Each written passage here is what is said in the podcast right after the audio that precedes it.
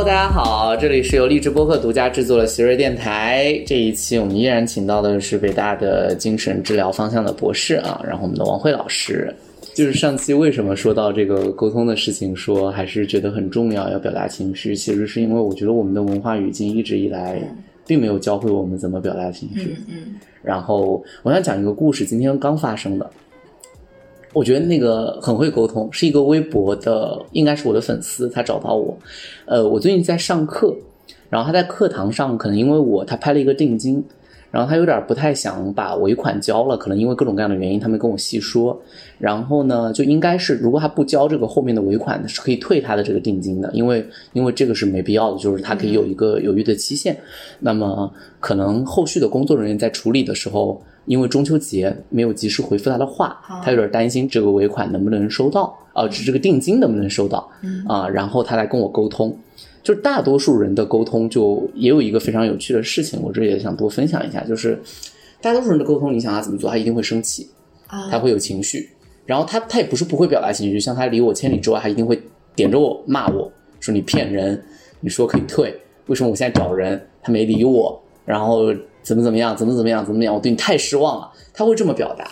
其实你如果这么表达，很可能啊，我也说实话，因为人都有情，或者我在忙碌的过程中，为了让我高效工作，我可能就做了一个短暂的屏蔽。可能我如果我再想起来你的问题，我可能会去处理；如果我没想起来，可能他就过了。因为我微博也不专门用来处理这个事情。嗯。然后那个同学他的表达今天让我非常，我把截了图，默默的截了图，我觉得他是一个非常好的表达。他说：“谢老师是这样的。”啊，我非常喜欢您。然后呢，我看完了您的所有的那个奇葩说，所以当时您上课的时候我去听了。然后我当时就有有做这个就是拍定金的动作。但是后面在中秋节的时候，我仔细想了一想，啊，我觉得我不想这个往后学，但是我没有收到那个退款。然后他后面加一句话说：“我知道用这种事情麻烦您是非常不应该的，因为您可能并不是你的工作职责。但是我想跟你讲，就是。”呃，在这之前的时候，我跟他就是跟可能前端的老师的沟通都比较紧密，但到了退款阶段的时候，他可能就没有回复我，我不知道因为什么，而且他在后面又加了一句话，我觉得就是就没有恶意预设，他说我不知道是因为节假日还是这个老师太忙了没有回复我，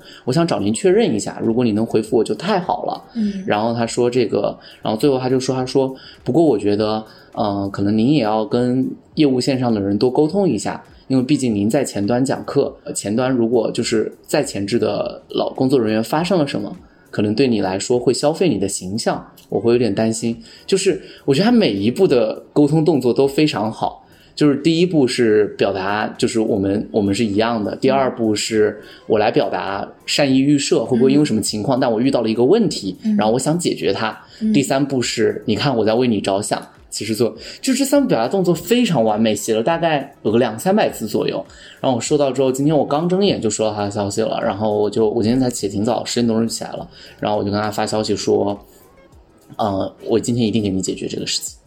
一定给你讲。而且我把他的那个聊天记录截到了那个其他的就是前后端的老师的群里面。我我我其实本意就是。接完之后，可能就有老师们在道歉，说抱歉抱歉，可能中秋节太忙了或者怎么样。然后我都我都会说，我说不，我其实不是要你们道歉，我是觉得这个解决问题的思路非常好。嗯，就是这个同学他过来沟通的时候，他不是在互相指责，是的，他是想要解决问题。同样的，我把这个聊天记录丢给你们，也不是我想指责你们，因为很可能你们也很累，中秋节才休两天假。就是我是想说，咱们也是在解决问题，我没有想怪罪你。就是这是一个非常好的沟通模板。嗯，然后他在表达情绪和表达所有的事情的过程当中都。非常，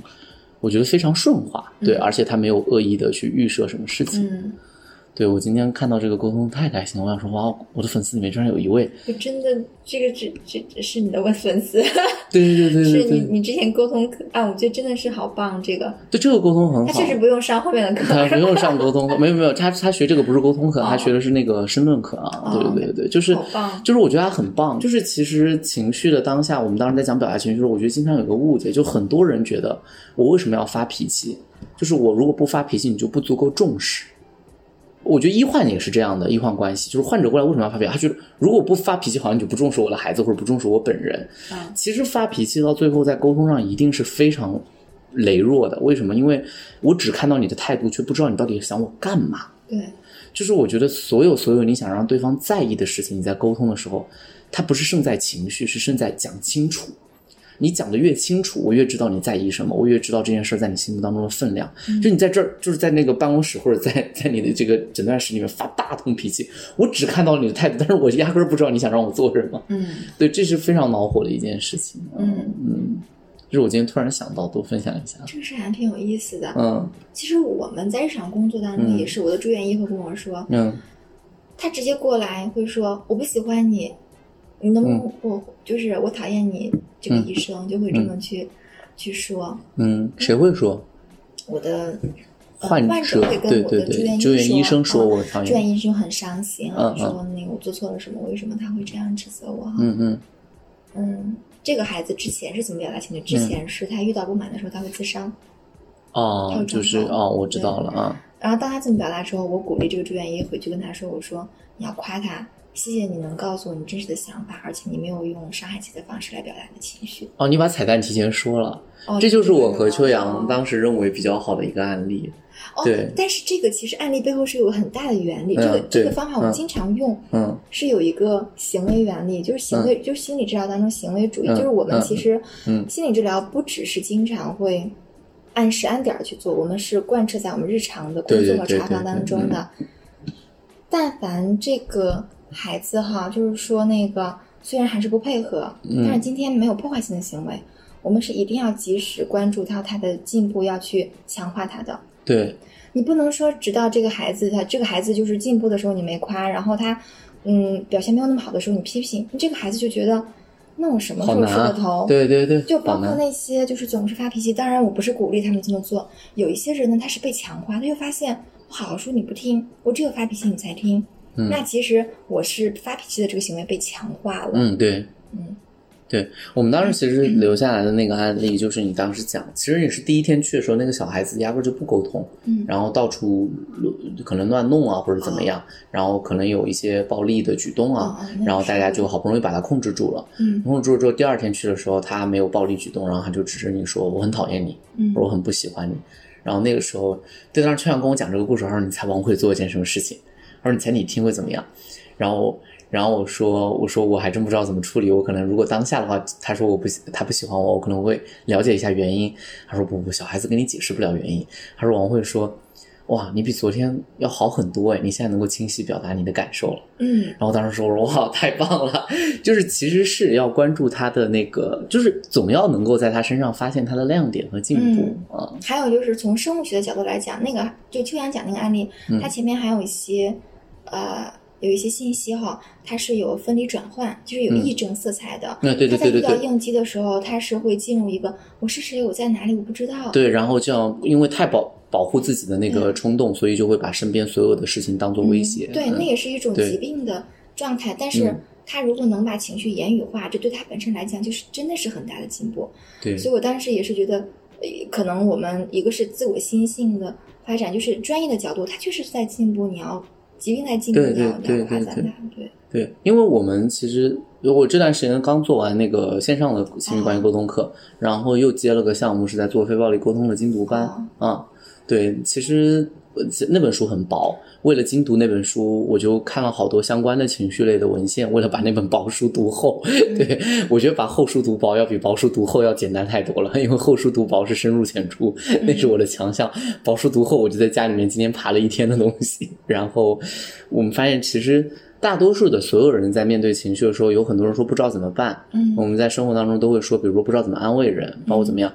我觉得，对我觉得我们的文化语境可能还是会有这个问题。第一个是我们其实不太习惯倾听，嗯因为倾听让我们感觉很无助，好像我们从来在对话里面没有过真实的倾听。比如说我在观察也非常明确，在教书的时候，就是老师和学生之间，或者家长和孩子之间，尤其在我们这个权力关系里面，他是很少有权力关系当中主导者有去倾听的这个义务在。嗯而且我经常看到非常霸凌的现象是，就是家庭内部叫你别说了，我懂了，我知道了，就是打断他，嗯对，然后或者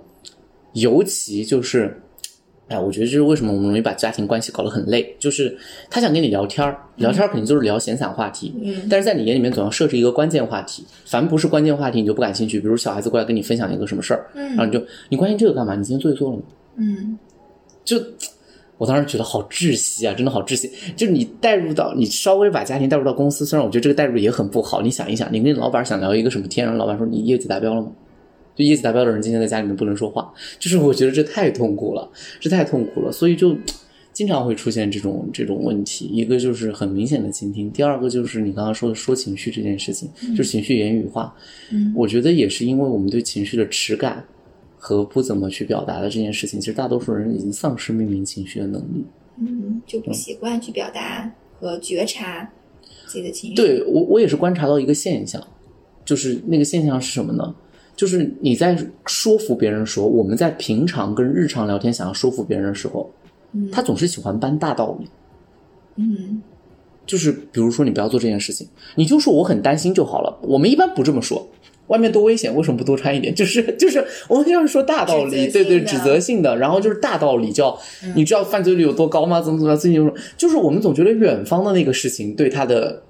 在意度更在意，对对对，或者跟父母说你怎么能买保健品？你知道这里面这个成分是什么？然后做科普，就为什么家庭内部做科普完全没有用？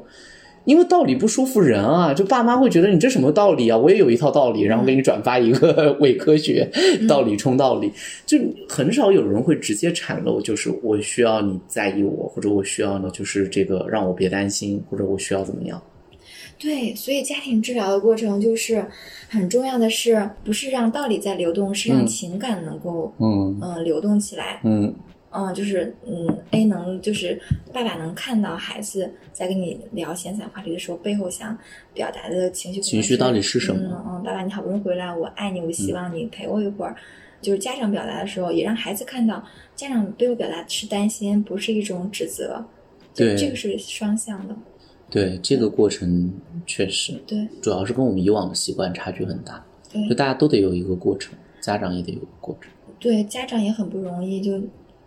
焦虑症都那么多了。对。啊，他们都开始焦虑就就是 就是我们国家焦虑症障碍还是很很多的嘛。我觉得成人大家都很辛苦，对、嗯他们都很辛苦的状态，肯定也会影响到他们。就是我一我一直是跟父母强调哈，就是说你要照顾好自己嗯，啊、对，就是他们的状态也会影响到他们在家庭中的一个状态。对，确实是。其实我觉得大家都挺不容易的原因，是因为我最近在看，也是看书，他们在讲，就是呃，他们在看全球人的幸福报告，福特的那个什么趋势报告，啊发现大家普遍的那个精神压力都在增强，就嗯。情绪的那种不好的事情在嗯。更极端的发生。嗯。呃，他就有解释很多，包括疯狂的信息来源，就互联网媒介带来的这种疯狂的信息来源，嗯。以及当然还有很多，因为不是我们国家，不是我们国家的人，主要是在他们的政治局势上有有各种各样的问题，但是普遍性的问题，包括什么全球变暖啊，什么都都会是人们关涉的问题。就是现在的情绪扰动的变量太多了。嗯，那我我们我们这儿的问题就是九九六，就是大家不会好好说话，太正常了。就是去大厂里面待一天，回去之后很难好好说话。我我有这个深刻的感觉，就是确实人很难，就是他的情绪每天也是要有一个恢复期的。但是现在的过程好像都给他的恢复期非常短所以。建立自己的 list 就是我们叫加油站，嗯很重要。就是嗯我们可能要有一个意识，帮自己去梳理一下生活中哪些片刻对我来讲是滋养的、幸福快乐的。对，嗯嗯，然后去复现那个场景和对，去复现，或比如说，有的人就说，哎，我就是每次吃水果我就很开心，就是你帮助总结出自己的一些快乐时刻，就是你的工具和资源。对对因为已经不快乐的事情已经很多了，一定要做这件事情。对我昨天说，我说，因为我昨天跟一个高管在吃饭，嗯那不说公司了，就是一个高管在吃饭，然后他他主动找到我，然后他说想让我跟他咨询，我说我怎么会咨询呢？他说那我就想找你聊聊天。然后他想付费，我说不不不不不，我说你就请我吃一顿就是好吃的就好了哦啊！对对对，我说不用，咱们不用，因为他以前也也帮过我，所以我就说咱们别别别搞成这样。然后他就会说他感觉自己对不快乐，然后就他的工作做到了一定的地步，但是他发现他还是没能做成想做的事情，就大概是他现在虽然薪水不错，然后这个他做的工作跟他的跟他的喜欢的东西是越来越背道而驰，然后他没有其他的所托，然后他不懂怎么取舍，他不快乐。然后我昨天也就复想出了一件事情，就是我身边也有朋友，我说一个人什么时候病了，我昨天讲过一句话，我说我有个朋友过来，他跟我说我病了，他后半句是这么跟的，他说我现在买包，买一个包都不能抵消我的不开心。啊，就其实这很严重，就大家我昨天会说，我说这句话如果拿到互联网上说就很凡尔赛，就我说包都还是上万的包，就是就是他可以轻而易举的买，但是你想一个人如果连买包都能让他不开心，对，他就已经有很多，说明他已经很难找到一种手段让他开心了。确实这个事情是他原来很感兴趣的哈，就是对他以前很感兴趣，然后他后来觉得已经很，所以建立自己的那个清单，包括就是要在生活中发现自己喜欢的事情，是一个很长期的工作。就是你能获得快乐的途径越多，你后面的时间越长，你才会能够消解。你获得途径的快乐越少，因为他就买包，那你如果有一天这个也坍塌了，你的不开心要怎么偿还？当然也有啊，比如说出国旅行啊，或者包括最近疫情肯定不行了，或者旅行啊，或者只不过代价会越来越高，越来越高，越来越高。嗯，这里边除了就是自己能做的事情以外，也鼓励大家和人际相关，就是哎，发现我哪些朋友就跟我是支持系统，对这个对这个是非常重要，人和人之间的连接是很重要的。嗯，就其实我我不知道讲这段的时候，大家会不会觉得，哎呦好累哦，又给我布置任务。但其实我想说的背后的逻辑是，嗯我们还是要照顾好自己的情绪，你的情绪值得被看见。是的哦，昨天他也哭了很久，就是吃饭的时候吃着哭起来，这个就说他对他一直觉得自己没什么啊，他他说他一直忽略自己，因为他只要情绪涌出那个关口，我觉得这可能是一定职业成功的人都会把自己训练成这种模式。就我我都我我不懂心理学，对，就是当时韩敏哲在《倦怠社会》里面就说叫功绩主体，就是都不是理性主体，叫自我管理自我。就是其实，在职场上比较厉害的人，最后都变成了自我管理自我。就是一旦有情绪开始，我的情绪不重要，做成这个事儿重要，我的情绪不重要，我怎么能因为我的情绪影响整个节奏呢？他会不不方便说他的更多信息，但是他的职场经历已经很久了，就是这已经是可以说是几十年如一日这么在管理自己，这还挺常见的。所以就完全整个自我就被压抑化了，然后就就会出现很难受的举动。然后你突然，其实你一直压抑自我，等你有一天回到自我的时候，你会感觉陌生不适应，那也得是个过程啊。但是我听到的那个亮点是，他嗯能够找到你、信任你，并十几年如一日是那么做的，愿意跟你去倾诉他的这种就是的一部分。我觉得这段关系是多么珍贵呀！对，很珍贵。但我跟他认识不是很久，是因为他看我朋友，他自从加到我微信之后，看我朋友圈，觉得我每天很快乐。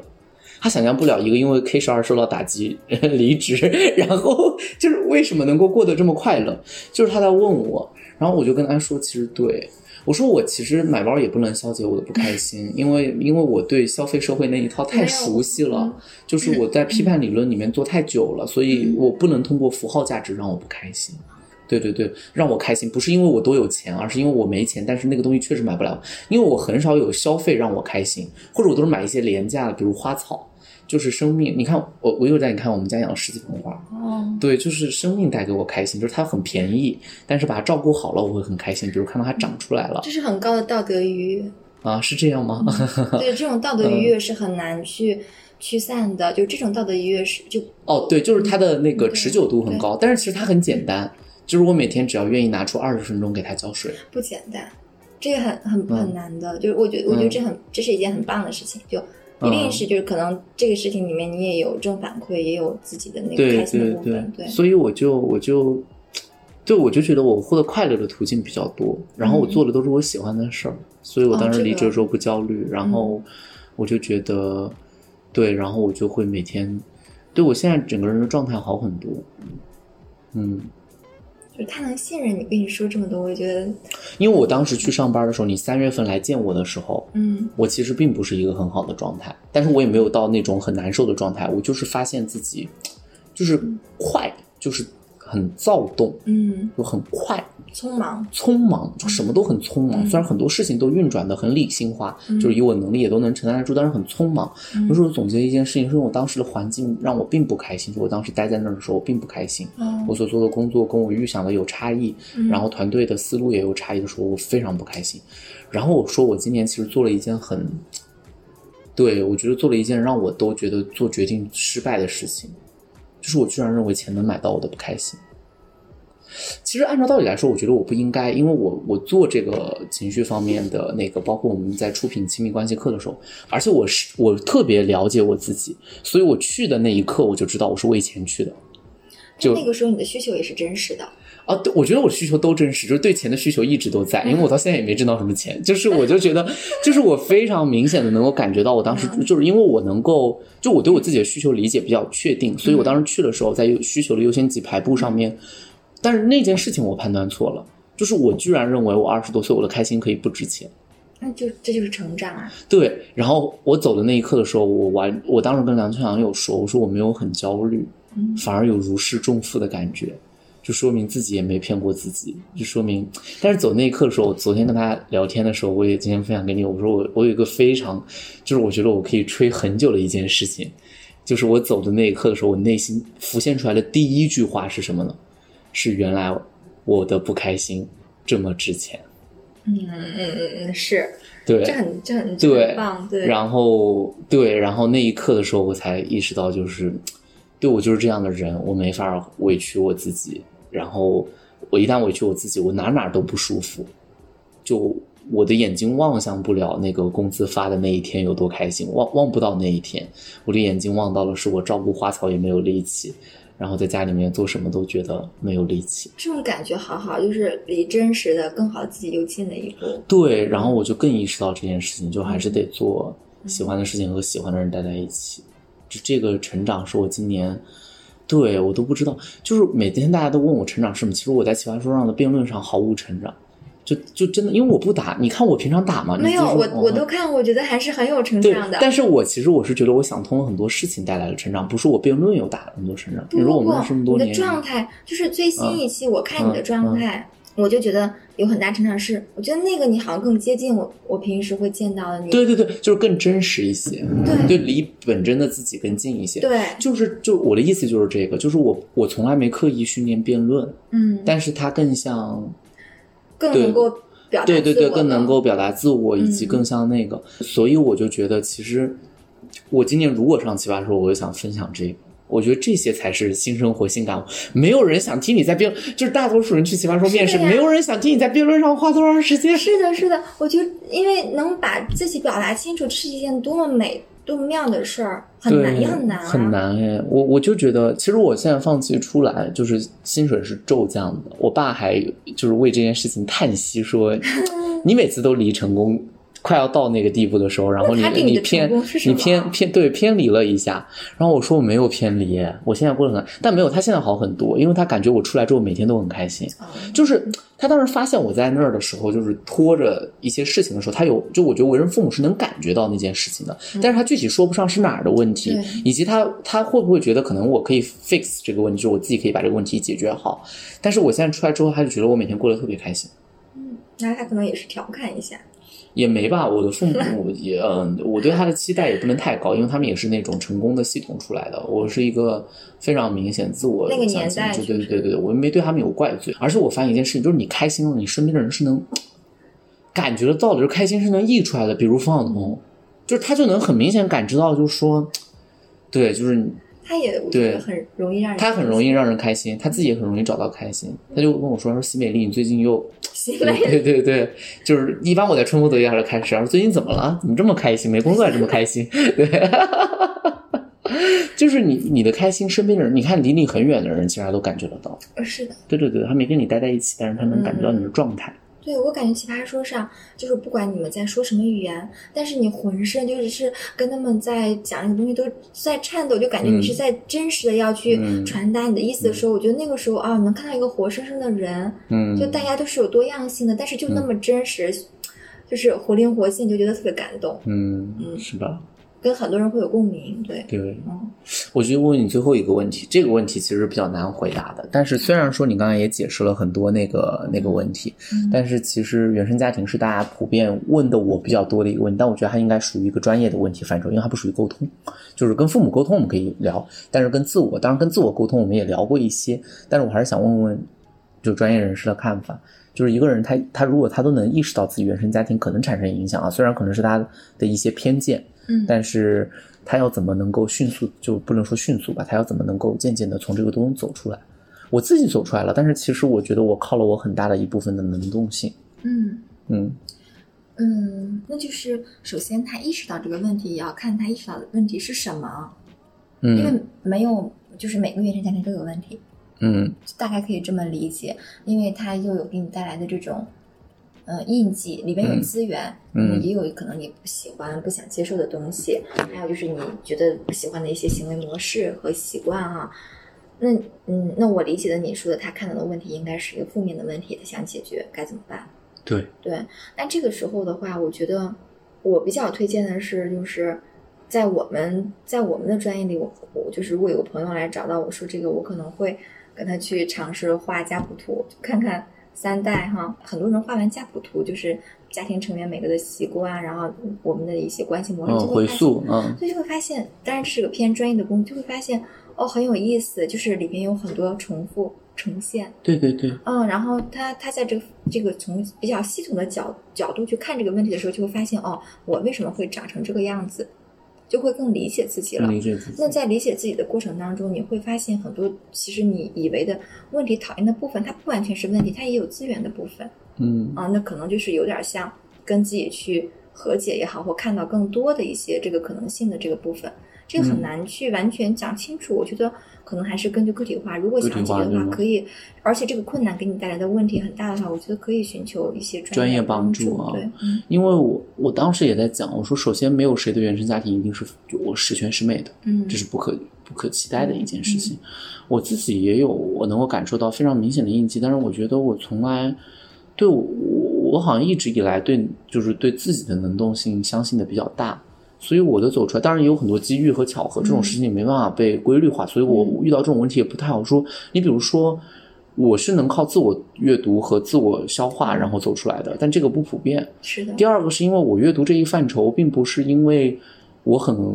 就真不是我是一个很爱读书，就是很会读书的人，而是因为我要做这方面的课程，就我我是一个问题意识很强，就是我面对我自我的问题，我得解决，所以我就只能自己来解决这个问题，因为我他跟我的专业其实并没有太太强的联系，嗯所以我就我就是在自己了解自己的过程中，才有了这个就是做这个课程的想法，然后就就慢慢慢慢的爬书，然后我自己也是靠这个东西走出来的，而且我我自己我也觉得比较幸运，因为遇到的学长们，比如像职中学长，他在这方面的处理上也非常就是一针见血和精准，然后就慢慢慢慢好起来，然后就，而且我比较惊喜的一件事情是，我觉得我现在变得很好的时候，我们家庭就随着我的变化有改变，就是我我的父母就就开始有变化了，就是家庭三角论嘛，对对有一个东西在动，其他也会动。对，其他就会动。然后我就很明显能感觉到，比如我爸是一个性格非常暴躁的人，就是他变了很多。对，因为我开始回家变得非常的，就是坚定而温柔的时候，在跟他沟通的时候，他就会变了很多。对，所以你刚才问我那问题，我忽然想到，嗯就是对这个问题，如果你来的人是感觉很无力的，嗯，那你可以问他，就是这个东西对你那么重要，你担心什么？对，嗯，有的人可能会说，我担心我可能不可能改变了，我有宿对命的一些东西。对对对，但事实上，可能背后有一东西不是他想的那样。那还有就是说，你可以就是朝向未来，你希望怎么办？你当下的担心是什么？你未来希望怎么办？你希望达到什么样的变化？那看看里边你能做什么。我们在任何一个系统里面，这个都是可以去操作的。嗯嗯嗯嗯也是。不过我的体验，我一直觉得还挺危险的。对我后来有分享，就是前不久在参加一个大会上面，我有写对危险，就是呃，我有讲一个讲话，就是就是怎么通过表达内内塑自我，然后就是向内回溯自我，然后治愈自我。然后那个，但是那个经验，我每次讲的时候，我就讲那种体验感非常危险的原因，是因为在写稿子回溯自我的过程中，我有崩溃过很多次。嗯然后那个崩溃当时是没有专业人士在场，且我当时是很很窘迫，既没认识你们这样的专业人士，且也没有钱去找专业的心理医生。然后一八年的冬天，我在写《奇葩说》的稿子的时候，对自我做完回溯之之后，我觉得那个时候是有很明显的一一一段时间持续的抑郁倾向。但是我觉得解救我非常简单，因为我当时认识了很多好朋友，然后就能够把我带出来。尤其遇到，我觉得这样的啊，虽然这个开玩笑可以这么说，就是你身边如果遇到一个东北人，其实大概率能够很快有情绪回复的功能，比如像冯晓彤，就是对，就是为什么李斯和冯晓彤会成为我一直比较好的朋友，是因为我的性格本来就是高度理性化和自我约束化。你遇到他们这种很荒谬的人，就能够很快的被治愈，对，就是他很荒谬，因为他天上一句地上一句就一直在发癫。我昨天朋友圈问我要换手机了。哪款手机比较好？现在，嗯然后大家就会把各家的旗舰的机机子推荐一遍。我说我的要求特别简单，就拍照好看、外形好看、轻便。然后李思能在底下回复：“那你为什么不直接买一个拍立得呢？更省钱。” 就是就是莫名对，其妙，就是莫名其妙，很发癫。对，就是，但是确实就很很能够治治愈愈，你。对不对？对，就是，嗯我自己当时其实那个体验非常危险，真的写稿子写到，就是不是文文思没有到，是情感冲击太汹涌，而且它会复现很多不好的画面，因为你那些经历你要回溯的时候，它就你很久没回溯，然后你一回溯，它一定会有画面感，和有细节感。然后我就记得我当时在就是是这样的，就是写着写着，因为当时我们还住双人间，奇葩说都是双人间，然后我就跑到洗手间里面去崩溃大哭，对，掩面而泣，真的完全不夸张。理解，但是而且我觉得当时有多不健康，正常情况下就叫慢慢来，我们那个稿子是等不了你慢慢来的，所以你还得坐回来再写。而且写完之后是这样的，就是正常情况下，你想我如果遇到你，你一定会夸我说，嗯，很好，你已经有进步了。然后接下来导演组就会进来说，这个稿子我觉得不行。啊，所以我说我那个过程很危险，就是因为你你你那个时候人的情绪是没办法分清，他是在否定这篇稿子作为奇葩说的内容，还是在否定你的过去的经验和经历。对，对就是我觉得我当时走出来真的很幸运，就是我我觉得我当时整个的过程非常危险。但是你你知道，我也做过类似的事情，你这件事情做的很棒。嗯因为如果有机会可以看看那本书，就是《身体从未忘记》，我知道嗯秦老师之前也推荐过，是创伤治疗的书。嗯这本书我之前也不敢看，是我就是心性到一定程度我去看。那里边其实很重要，就推荐的一个疗法——叙述治疗。叙述治疗，对对对对对对，那其实你在书写的过程，你在就是发动你的就是相对理性和表达的脑区、语言脑区。嗯那其实我们在受到创伤的时候，语言脑区是被抑制的。哦那其实说，如果你能够用语言去回溯，把一些碎片讲回来，它其实是对创伤有治愈作用的。所以那个时候他们逼迫我做这种事情的时候，我就加速了自我治疗的节那但是。确实这个创伤的自我治疗的过程，它确实会危险，因为有的时候就会崩溃解离。哦嗯，，对，所以嗯除了这种方式以外，可能我们还会演。嗯，但是你用了这个，确实我用了，然后我用了两年，所以第七季就很明显感觉不一样，因为第六季和第七就是第六季的时候，大家都还能感觉到，就是如果从专业表达领域来说，就是觉得有股气儿不在，就是一直说话别别扭扭，就还是有点，就是理性对树不是就是有点拘着嗯，是那个感觉嗯在，就哪怕你的东西讲的很好，但不自在，嗯。我觉得明眼人一眼就看出来，比如马老师可能一眼就看出来了，就是，但这个调整只能你自己来。所以第七期为什么大家会明显感觉到一个非常不同，就是那个了关节。对，但是那两年真的都是这么写过来的。第六季写的时候也不亚于第第五季的痛苦，第六季更麻烦，但是第六季绝对的麻烦还不完全是往内去回溯。我第七季为什么一定要讲二十岁一夜成名，是因为它要往外去面对舆论评价，是就是就是两个东西火在一起了。然后就是因为你那个时候刚开始有关注，然后就会有面对舆论外界的评定，然后你的价值感又需要经过另外一轮的洗礼的时候，哇！我当时所以那个感受我没法推荐给别人，因为我一直觉得它很危险。我现在回溯起来，我都会觉得它很危险。它第一，它要迅速急迫；第二是你在边回溯的过程中，你的稿子要不断经受住评论和外界的是那危险的。是需要需要嗯专业指导的。但我当时是凭着强大的精神控制。还有就是因为嗯你的，你有一个很棒的地方，就是你的，嗯、自我的觉察和领悟、以及反省、嗯洞察的这些能力非常好，所以你能够及时的看到更多的可能性以及扭转过来。哦、嗯，对，我觉得有可能是语言脑区比较好，但也有可能是因为我当时在做理论研究的时候，我有很强大的就是精神驾驭能力。这件事情我有跟我的导师曾经沟通过，就是在做理论研究的时候很容易被别人的思想史吞没，嗯然后你就得有一个很强大的自我在在做抓手。我说我能感觉到我有这个问题，虽然我觉得这这在某些时候暴露出来是一个缺点，但是在做研究的时候能够很明显感觉到有一种精神力量在抓着。就是就不会那你就不太我那我理、忽然理解你为什么嗯不被内卷了。嗯，因为对，因为你自己可以对抓你有一个内在的比较系统的一个价值观，嗯你不太会被单一的功利主义去卷着走，嗯，或者单一的某一个。对对对对，你刚才说那段的时候有点 touch 到我，就是、嗯你又要追溯自己跟自己，就是处理和自己的关系，又要就要去面对自己和世界的关系，觉得嗯不容易。很不容易啊。但是我觉得很幸运。对。但是你当时做的时候，你不会觉得难，而是我当时没有意识，我这些全都是。